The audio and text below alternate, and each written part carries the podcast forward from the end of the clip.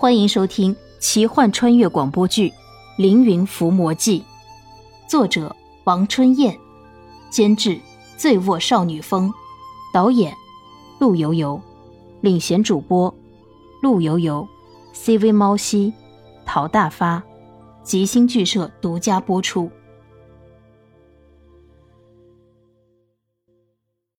告别石居和红毛野人，莲溪和小翠继续赶路。前面的树林逐渐稀疏，人烟也比较多了，应该很快就到露水姻缘之神的小庙了。黄昏时分，两人继续走着，浓郁的桂花香味传来。路边有一棵桂花树，很粗大，但是没有很高，有很粗的几根树杈。小翠看了看远处，好像并没有村庄和客栈的影子。相公，要不今天晚上我们就在桂花树下对付一晚？这里远离深山老林，应该不会有妖怪、野兽什么的。好，这棵树很大，花很香，晚上在树下闻着花香看星星，应该很美。小翠打开水囊想喝水，哎呦，不知不觉水又没有了。相公，你在树下休息，不要乱走，我去找水，马上就回来。不行，还是我去找水。你一个姑娘家家的，应该休息一下。谢谢相公体贴，不过这里我比较熟悉，知道哪里能找到水。相公就在这里等着，也可以顺便生火或者搭建简单的帐篷。莲溪看了看草丛中一些散落的乱石，生火搭帐篷还真是体力活，就点了点头。我会小心的，相公也小心一些。小翠去找水，莲溪整理地上的乱石，又找来了一些树枝。搭建了一个简单的窝棚，怜惜正在忙碌，一位白衣少女翩翩而来。这个少女大约十四五岁的样子，面容清纯，身材曼妙，提着一只小小的篮子，来到了桂花树下。这个女孩看了看怜惜，没有说话，然后敏捷地爬上了树去采集桂花。小心一点，小妹妹。谢谢大哥哥。小妹妹。树挺高的，你小心一点。你采集桂花做什么？这不是再有两个月就要过中秋节了吗？做一些桂花月饼和桂花糕。小姑娘说着话，一不小心脚下一滑，身体一歪，从桂花树上面掉了下来。莲溪啊了一声，上前去解救小姑娘。莲溪眼前一花，仿佛看到了小姑娘露出诡异的笑容。接着，莲溪感觉到脖子一紧。他的脖子被一根绳索套住，并拉向桂花树那根粗粗的横叉上。原来这个小姑娘是一只吊死鬼，装扮成楚楚可怜的小姑娘，以博取同情而借机下手。小姑娘现出原形，是一只吐着长舌头的吊死鬼。马上就有替身了，吊死鬼诡异的大笑着，但他笑早了。莲溪早有防备，经过这几天的遭遇。当莲溪第一眼看见小姑娘的时候，就已经怀疑她了。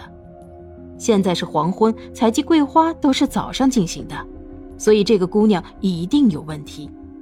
当小姑娘假装跌倒的时候，莲溪已经猜到了这是一只吊死鬼，于是他提前将青铜剑放在了脖子处，想用青铜剑割断吊死鬼的绳子。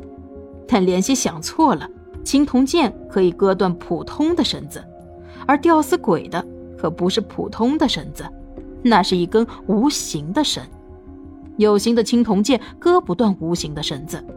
莲溪感觉到自己的双脚离地，紧接着是窒息。他感觉到自己的眼睛开始突出，舌头也开始伸出来。怎么办？远处的小翠还在寻找水源，莲溪只能靠自己。古籍，莲溪想着古籍里要怎样对付吊死鬼。有了，最简单的办法就是写字。莲溪伸出左手，在空中写下了一个魂魄的“魄”字。魄，有古籍明确记载，魄字可以退吊死鬼。这个方法有用吗？不知道，但现在的情景只能相信是有用了。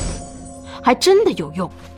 扑通一声，吊死鬼和吊死鬼的绳子都不见了。莲溪重重的摔落，再一次的摔到了屁股，还是上次的那一半。为什么总是这个尴尬的部位？上次摔跤的时候，捅破和小翠的两情相悦，又来了。难道这一次还有艳遇？那样露水姻缘之神的话可就打脸了。真的希望他打脸。怜惜揉揉自己的屁股，闭着眼睛，不想站起来。怜惜的头枕着桂花树下面的青草，她的头几乎接近地面。突然，怜惜听到了歌声，幽怨的歌声。是谁在唱歌？温暖了寂寞。莲希睁开眼睛，看到草丛中一朵小野花下面坐着一个小小的姑娘，很美丽的小姑娘。小小的小姑娘，莲溪不是结巴，而是那个姑娘真的好小啊，只有大约九寸高，穿着轻薄的衣服，脸上满是幽怨的神情，嘴里还唱着幽怨的歌。这个是什么鬼？你是谁？我是花破。花破？是花破。花破是什么？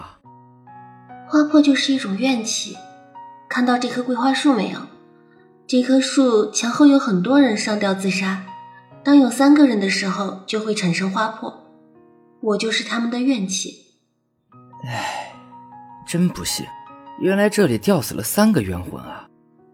不是的，平常的花破只有三寸高，而我有九寸，是因为这棵树上有九个人上吊自杀。九个人，这棵树竟然有九个人上吊自杀，这也太多了。这棵树也太邪门了。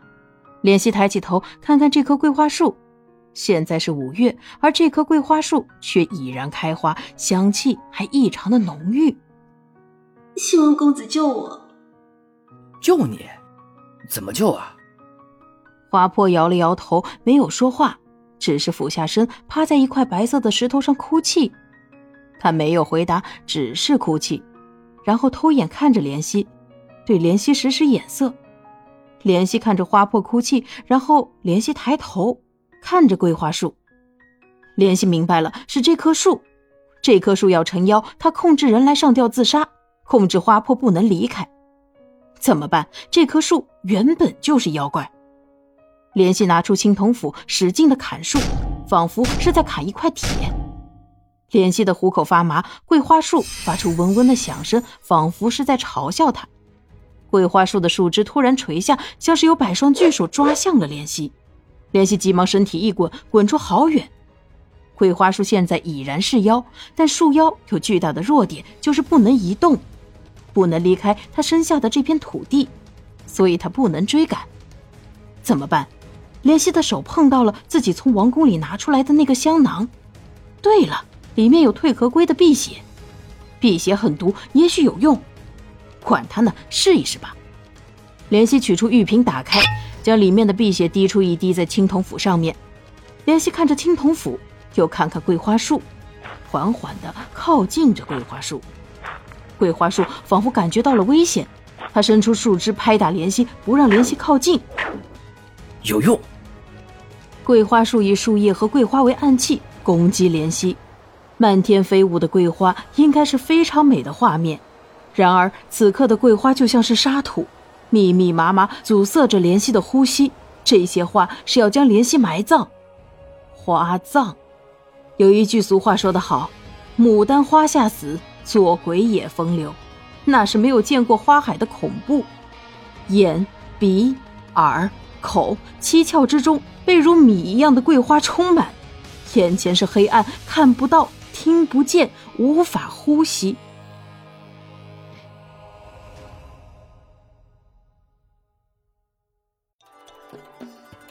本集播讲完毕，感谢您的收听。如果喜欢，就请点个订阅吧。